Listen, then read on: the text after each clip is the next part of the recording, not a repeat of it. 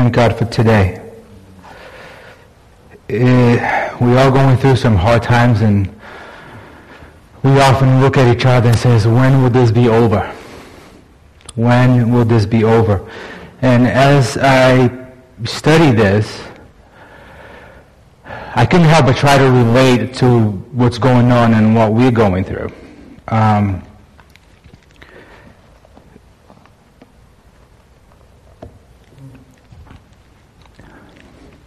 we, we have the tendency and we lean towards to say, oh, this too shall pass. Uh, the, the truth is, we don't know what tomorrow holds. This, in this world that we live in, tomorrow is not promised to us. Coronavirus may pass, but death is still a reality and will still be a reality until the end of the ages. And so we do get attached to what's going on right now.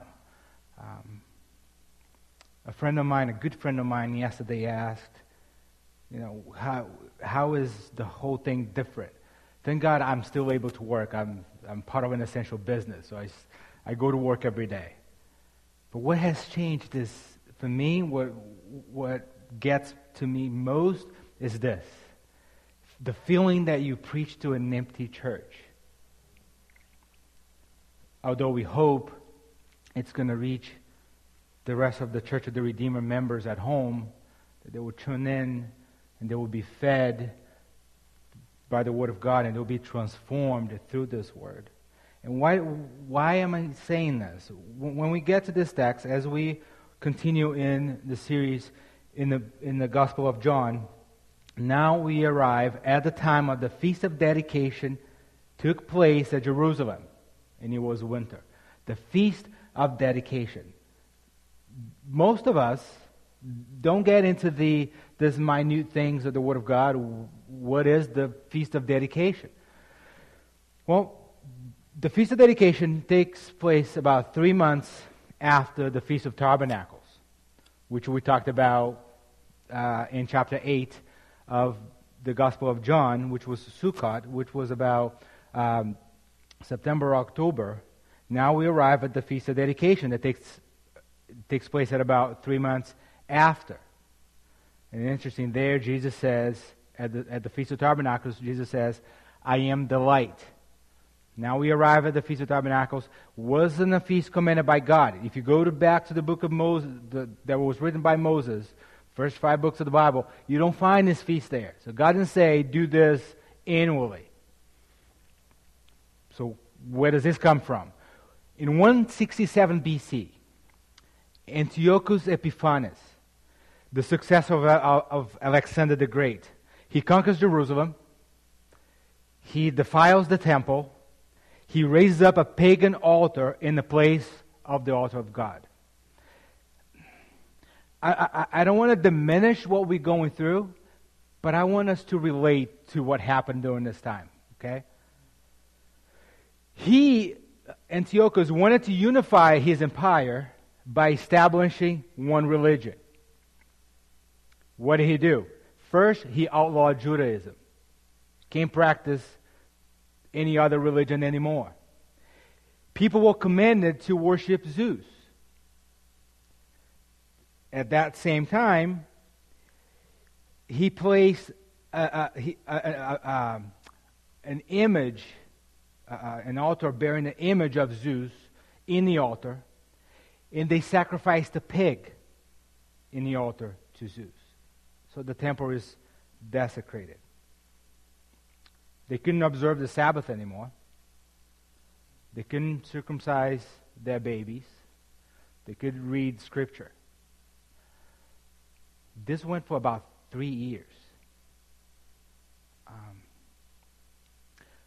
I said I don't want to diminish. Let put my timer up.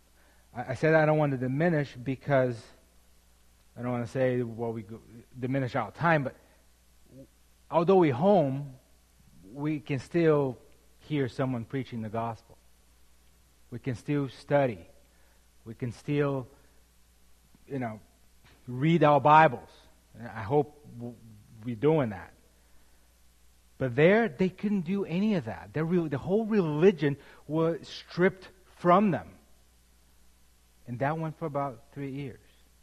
Now, 164 BC, three years after, under the leadership of Judas Maccabee, the Jewish, the Jewish people revolted against them, the, the Syrians, and although there were a lot less people, they were greatly outnumbered, they conquered them. Okay? On the 25th day of Kislev, they cleaned the temple that, des- that, was, that was desecrated, and they sacrificed according to the law. They offered sacrifices to the temple, to the altar that they had cleaned according to the law, and they did that for a period of days. They celebrated that rededication of the temple. That's why this feast.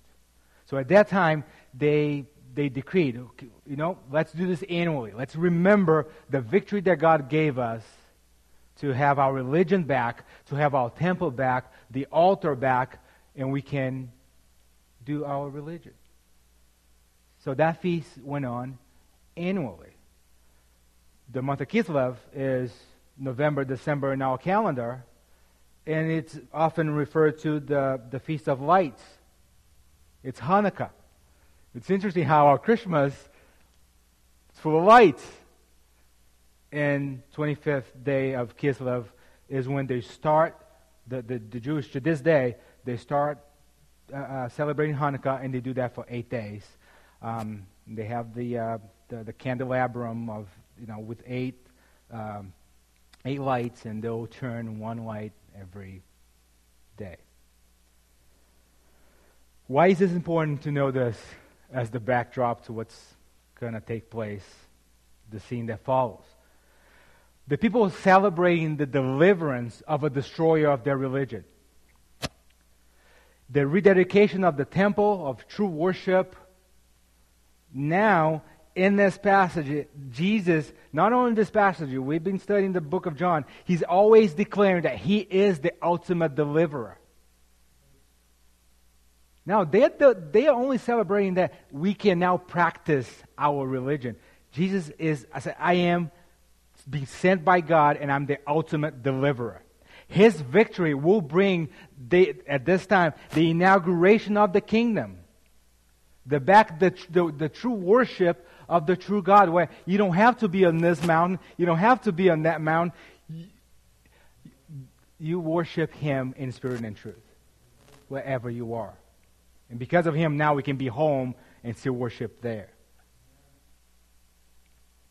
So, under this new covenant, Jesus fulfills Hanukkah. He is the deliverer.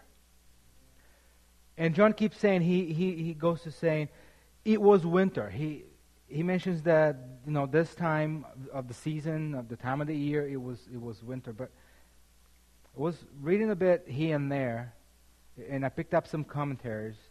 Um, I'm not sure. I think I, I, I read some D.A. Carson. Remember me if he said that. He, they were mentioning, okay, it is the time of the year, but could John be also referring to the coldness of the hearts of the people back then? And I started thinking about this, referring to me to the to, to the coldness of their heart. Could that be that they were practicing this celebration and this religion now has grown cold? They was just doing religion, they was, they were just doing church because that's what they did. Or maybe they were just using another time for vacation. Because the, the, the Hanukkah, the, the, the Feast of Dedications, was a lot like the Feast of Tabernacles. Except they didn't have to go to Jerusalem. They didn't have to live in tents. This one, you can, you can do it at home. How much of that has had grown cold, just like a cold religion in that heart, or just just something that just something that you do, just on autopilot? How much of us are missing the physical church just because was our custom to do that? Nothing wrong of doing something just because it's your custom to do that. But if that's the only reason why you do it, has your religion maybe grown cold? That, that becomes when, when I know people who read the Bible a lot. And, and I, I often say, you should read your Bible, you should read your Bible, you should read your Bible. And I've seen people that are be reading their Bibles, but still, they're still not growing in grace. So now I'm thinking, are you reading the, your Bible just because it is a Christian duty to read your Bible? Because my question now is, how is it that you're reading your Bible? Maybe that has grown cold. Now, do we go back to the things according to the Word of God when we are faced with difficult times as of now? Or do we just do what seems right? Or do we just do what makes us feel holy? Um, I don't know if we are doing things just because of the sake of doing things. I mean, today we were supposed to be celebrating communion today. And I'll confess, I missed that. But I won't do it at home alone. Because the Bible says, Jesus himself, the lips of Jesus says, when you come together, do this in remembrance of me. I can't come together with myself. And as much, I'm still thinking now of this, and I talk to some good friends that, that I can talk to about these things, and they say, well, I, I was doing with my family. Well, I don't know if, if Scripture really shows that my physical blood family is enough to constitute that. I, I don't know. I'm still eager to be with my brethren and do as Jesus had said. So it's just some food for thought. I, I don't know if we're doing things just for the sake of doing things. But anyway. Verse 23 says, And Jesus was walking in the temple in the colonnade of Solomon. I, I, was looking at this a little bit, and I saw the, the temple. The temple, because of Feast of Dedication, I, I connected that right back to hope. Because, you see, those three years that they went without their religion, they couldn't see much hope. They were very little against an empire. Now that they have the temple, that God gave them a victory with so little, could that have become a symbol of hope? The whole temple be a symbol of hope? Now, Jesus is at the temple. The colonnade of Solomon was on the, on the east side. I don't know what the east side is. And provided, that provided shelter for the winter weather. That's why he mentioned it, it there.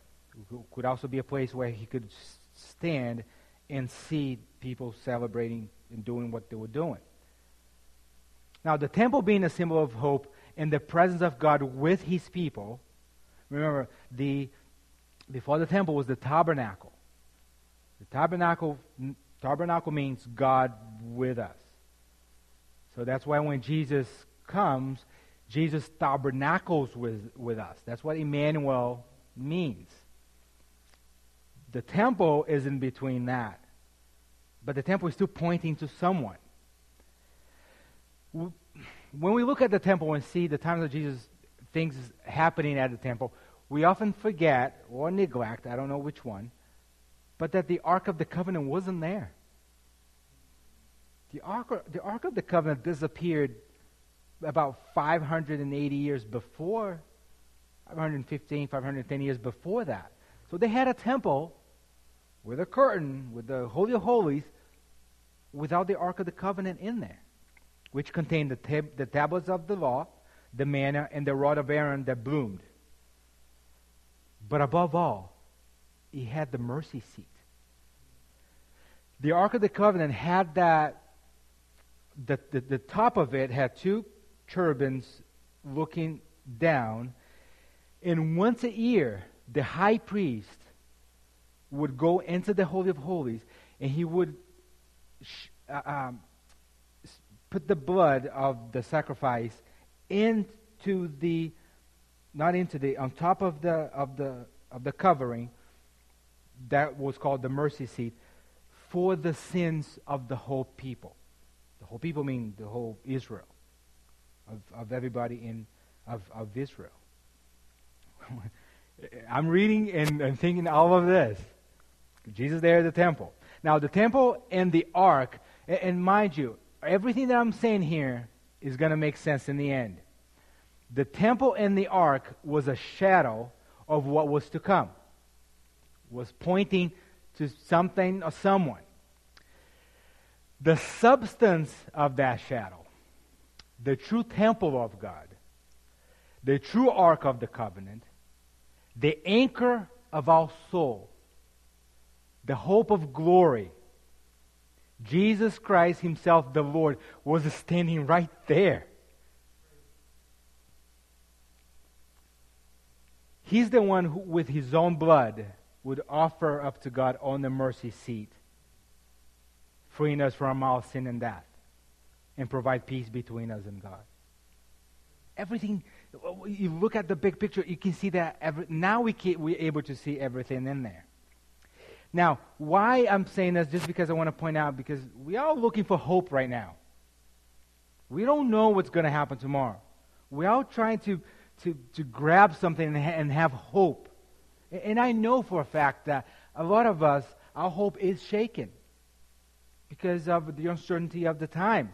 Now, He is the hope because He is the only one who could say, I will destroy this temple and rebuild it in three days.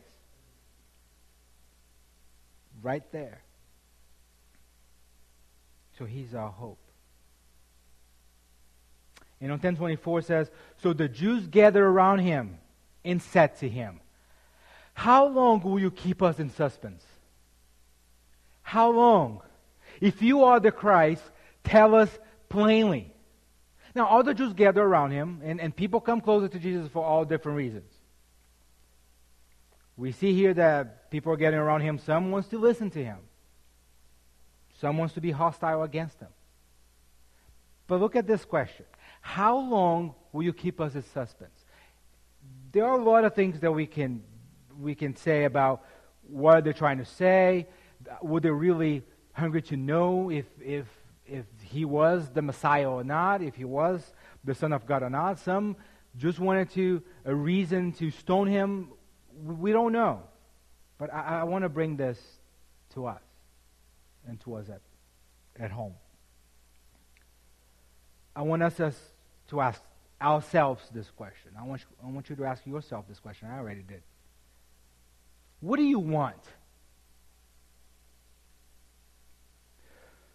What is it that you're looking for? Some of you never thought you've spent so much time alone. I know a lot of our members live alone. We never know we would, would ever spend this much time alone. You know, we can do phone and we can do video and we can do a lot of stuff. But at night, but most of the day, we're alone. And that aloneliness, what have you been asking yourself lately? What have you been asking God? What are your doubts? Has your faith increased during this time? Or has it disappeared? Have your, has your conviction been affirmed? Because, uh, come on, God, are you really there? Because if God is there, why do I feel alone? I don't know. I, I, I, can, I can hear Job asking that all the time. If you're really out there, why do I feel alone?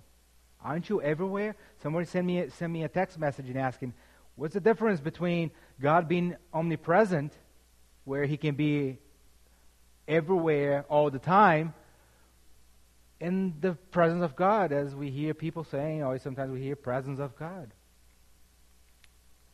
I say, I don't really know what you're trying to get. I don't really know what answer you're looking for. Omnipresent means he is everywhere all the time. What is his presence? Well, his presence will call it when he wants to manifest in that place and make it feeling real, reality to everyone. That's, that's upon his own choice. But I don't know if you've been asking yourself these questions. And, and I'm not trying to make you feel bad. If you're asking this question, if you're having your doubts, if you have, you know, no, because King David in the Psalms who asked those questions. He's going to be, oh God, you are here and I can feel you and you're glorious. You read the next verse. He's like, where are you? So I want to say it is okay to ask those, those questions. It is okay for you to go through some moments of, of doubt and, and, and not know what's going to happen. It is okay. But what I want to bring you to mind is don't fight with God. Fight with God not against him. We read the story of Jacob. He, didn't fight against him, he fought with. You find it, you fought with God and you conquered. He didn't fight against God. If he fought against God, he would be dead. He fought with him.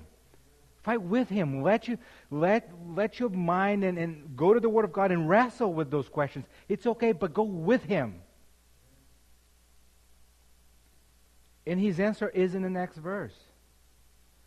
And as Jesus, not all the time, he's going to tell us what we want to hear, but he does give at this time an answer. Jesus answered them, I told you, and you do not believe. He has told us.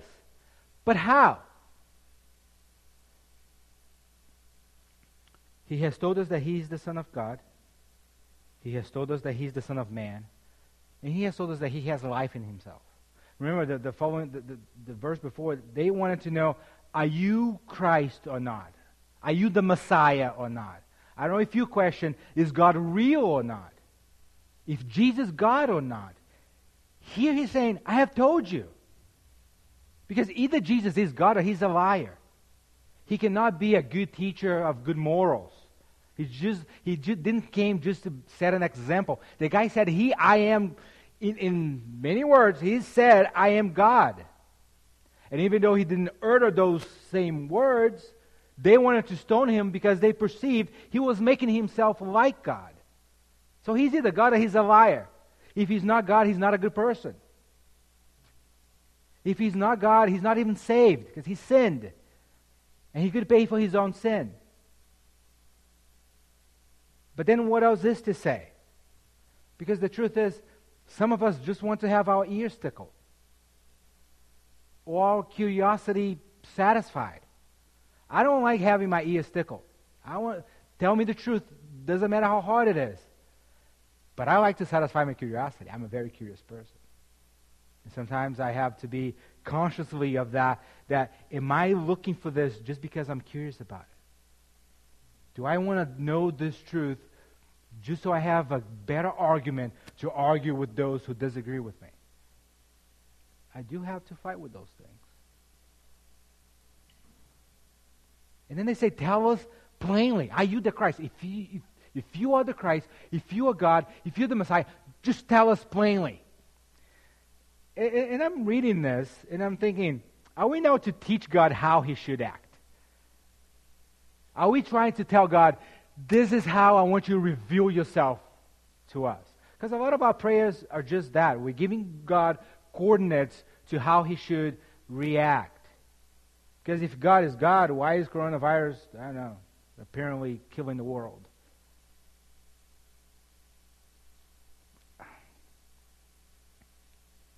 Do we want to teach him how to deal with his own creation?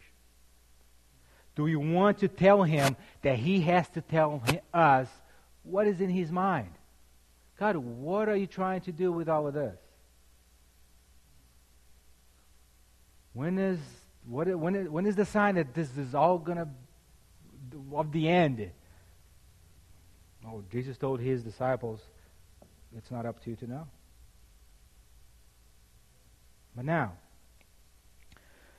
we should be thankful to have the divine revelation as we have it you hold in your hand a Bible, which is the Word of God. Here we have the plan of redemption from the beginning to its end. But we still got to materialize himself so we can believe. We still want to touch him in the hole in his hands and his side to believe. Can't do that, but I'm going to ask you do you believe? Do you believe even the things that we want to happen, like have the church back and have communion? Do you even believe in the communion, what it means? Do you even believe in this gathering, in what it means? Because for us to know if we really believe all of this, is just for us to look at our actions. Because we'll, we'll, we'll act the way we believe. You can't say you believe one thing and act another. You can't say, I believe I'm, as soon as I sit on this chair, this chair is going to hold me, eh, but I'm not, I'm not going to sit on it.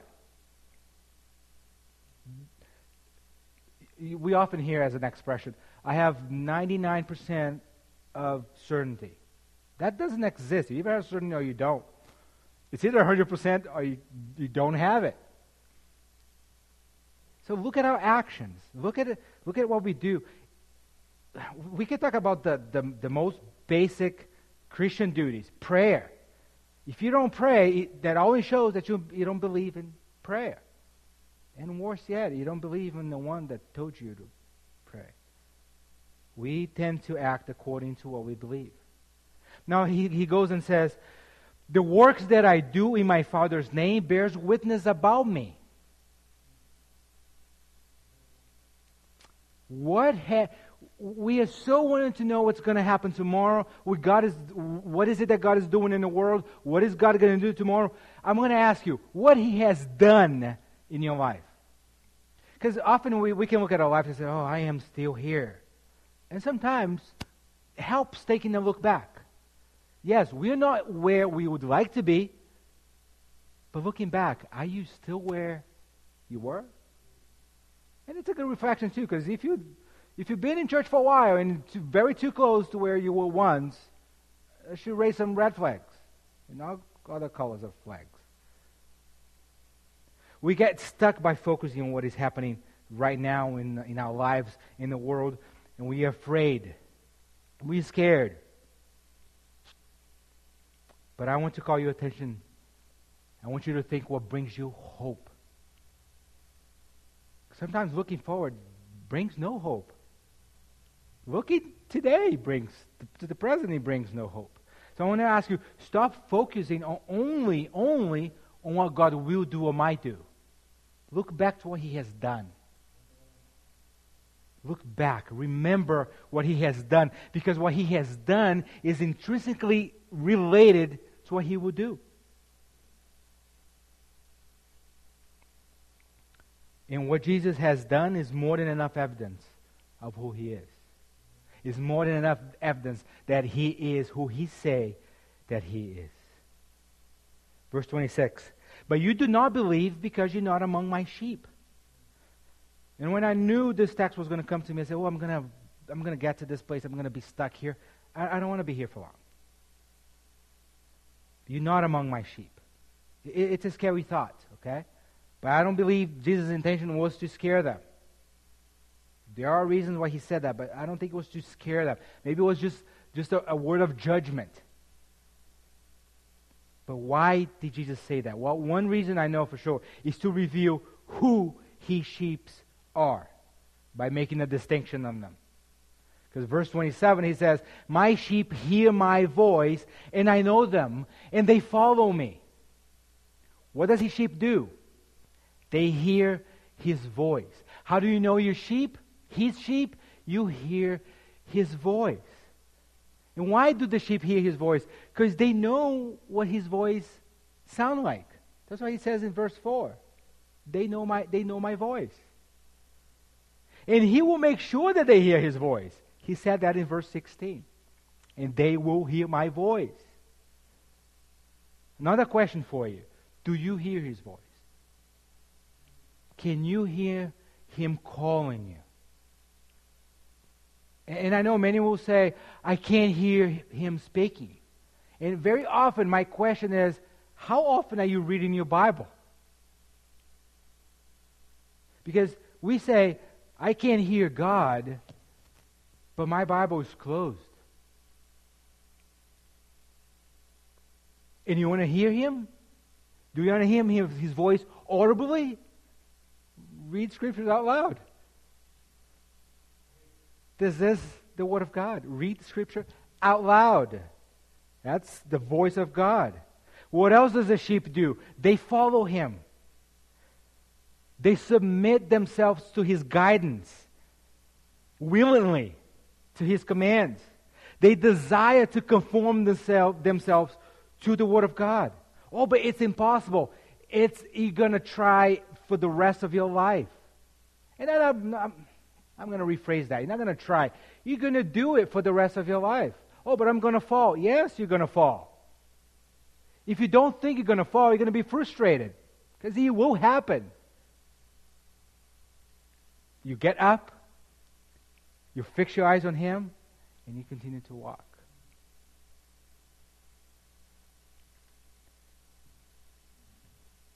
The word of Jesus, the word of command, was always the same follow me. Follow me. So we must eye him as our leader. Adhere to his commands, tread on his footsteps, and follow him, and walk as he walked. Follow the prescription of His Word, the direction of His Spirit.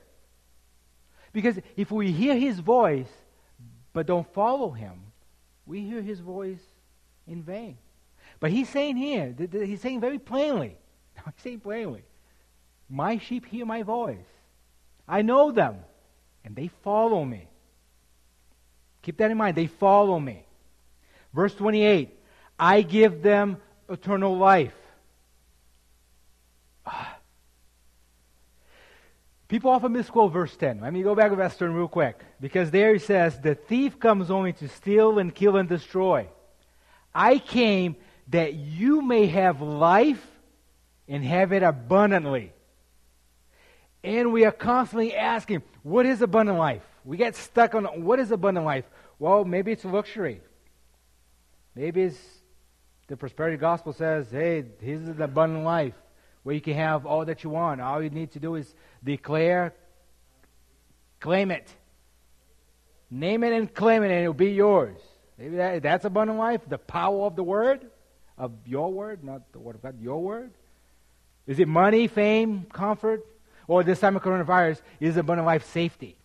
I heard somebody said, I, I took the coronavirus test and was negative. I knew it was going to be negative because I give great value to what Jesus did on the cross. That's not what he means. That's not abundant life or the safety.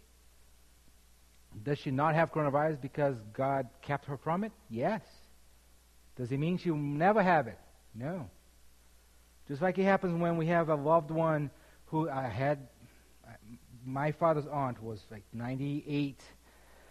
She was. She had Alzheimer's for the last I don't know 25 years. She wasn't walking anymore, wasn't talking anymore, didn't know anybody around her, and people were crying because she was dying. And they brought people to pray. I said, even if she, if she becomes better now, and even gets healed from her Alzheimer's disease, there will come a day that she will have to die. That day will come. That's not abundant life. It Has nothing to do with it.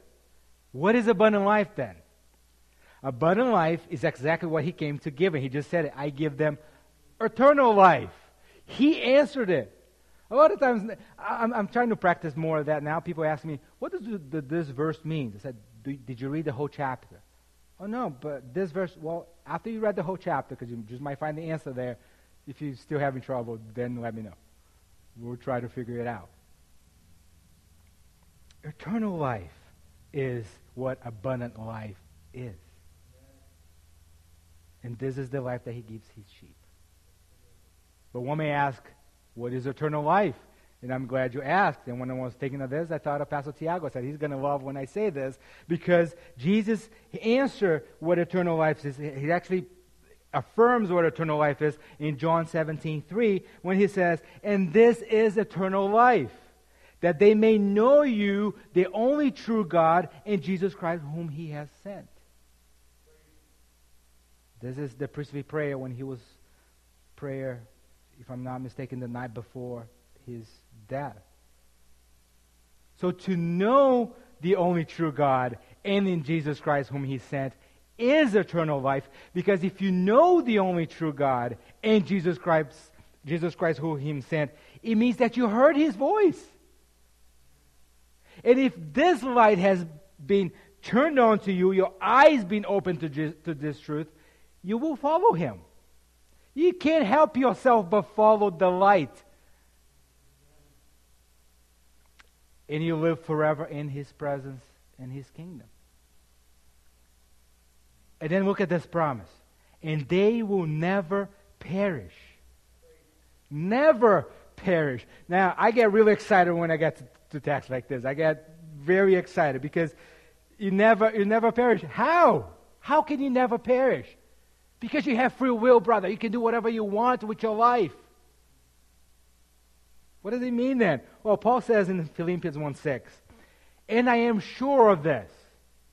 This is in the ESV, the Standard English Version. Paul says, and I am sure of this, not 99% sure.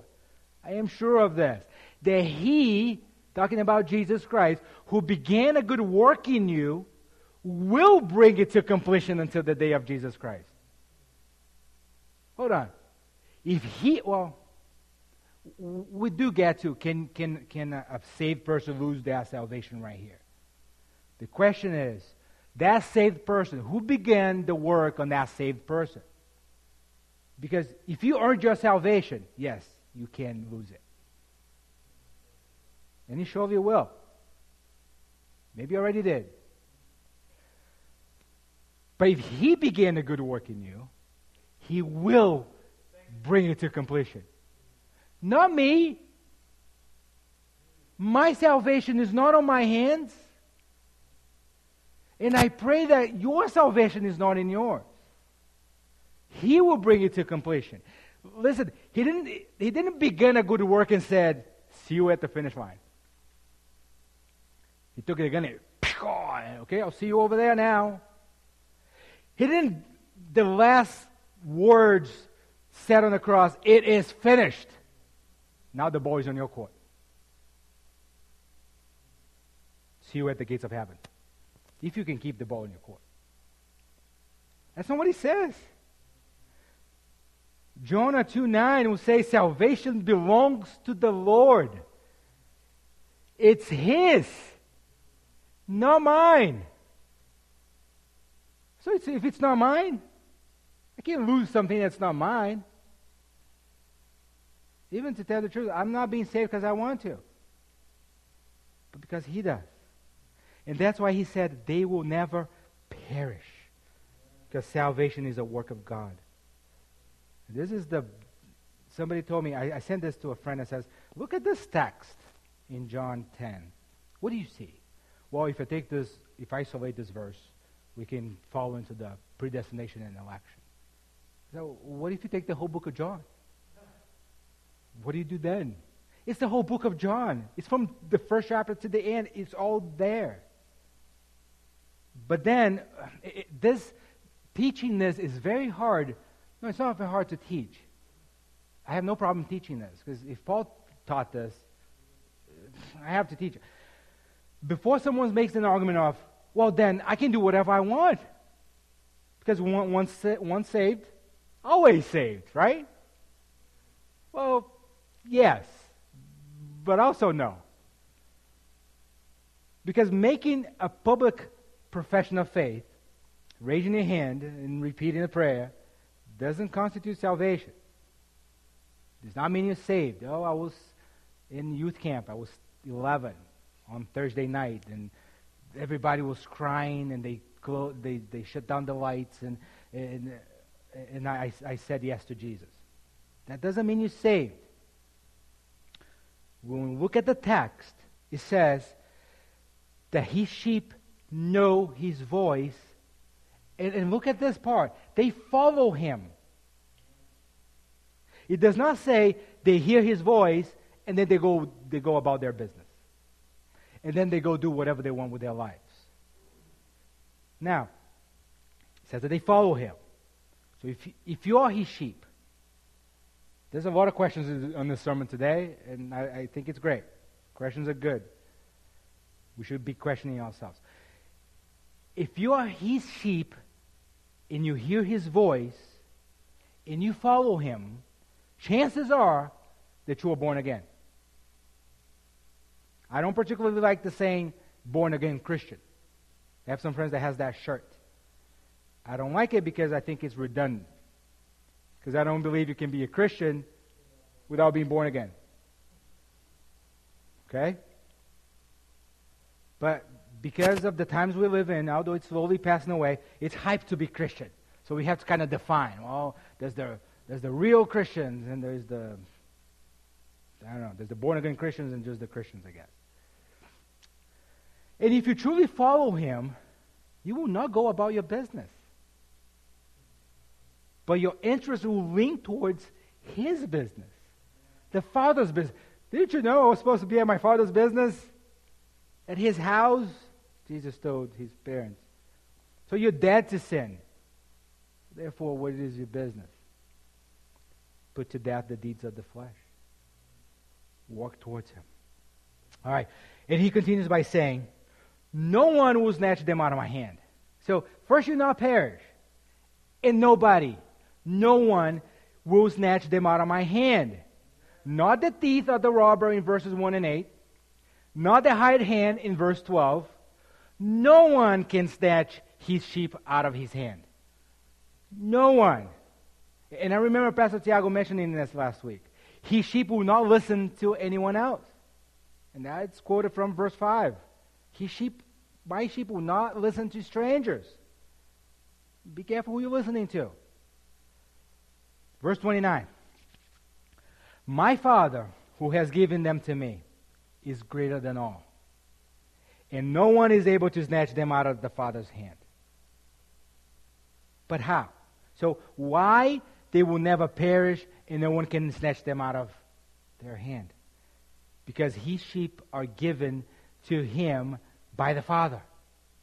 And the Father is greater than all. He's the Almighty God. No one is able to snatch them out of the Father's hand. So I couldn't wait to say this, and this is at, almost at the end. Saints, we are in His grip. We are held, secured in His hand. Yes, coronavirus is scary. Everything that's happening is scary. The media makes it worse. Yes, but we are in His hand. We are secure there. In the hand of God Himself, the Almighty God, the Creator of heaven and earth the true, the only true and living God. The one who justifies us and disqualifies any charge against us. And to the end, I want to read you in the 1689 Confession of Faith, on chapter 17, in paragraph 1 says this. This is just a bunch of men that got together a lot smarter than I am, knows, knew a lot more theology than I do, more, more Bible than I do, and they came up with this. Those whom God has accepted in the beloved, effectually called and sanctified by his Spirit, and given the precious faith of his elect unto, can neither totally nor finally fall from the state of grace, but shall certainly persevere therein to the end, and be eternally saved, seeing the gifts and callings of God are without repentance, from which source, he still begets and nourishes in them faith, repentance, love, joy, hope, and all the graces of the Spirit unto immortality. And though many storms and floods arrive, arise and beat against them, yet they shall never be able to take them off that foundation and rock which by faith they are fastened upon.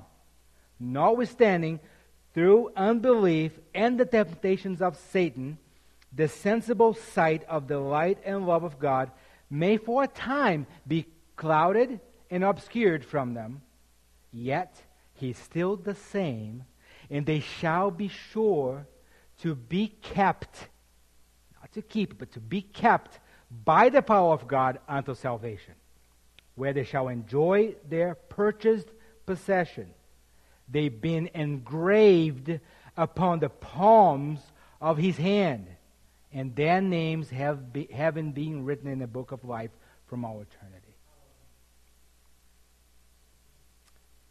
And then verse 30, he said, he's, Jesus concludes this part and he said, I and the Father are one. Why does he say that and all of a sudden? Uh, further corroborate the security that the sheep of Christ may have strong consolation there. He asserts his union with the Father. I and the Father are one. What he was saying is, I have you in my hand. The Father has you in his hand. You are safe. You are safe. Doesn't matter what's out there. I learned with John Piper. And if it's free online, you can read the PDF, listen to the audio file, Coronavirus and Christ. And there he says something interesting. He says, it's not a, it doesn't matter what I feel. Because if yesterday I didn't know I had coronavirus and I felt fine, today the test came back positive and I do have coronavirus, it doesn't change how I feel because I'm safe in His hands. God bless you.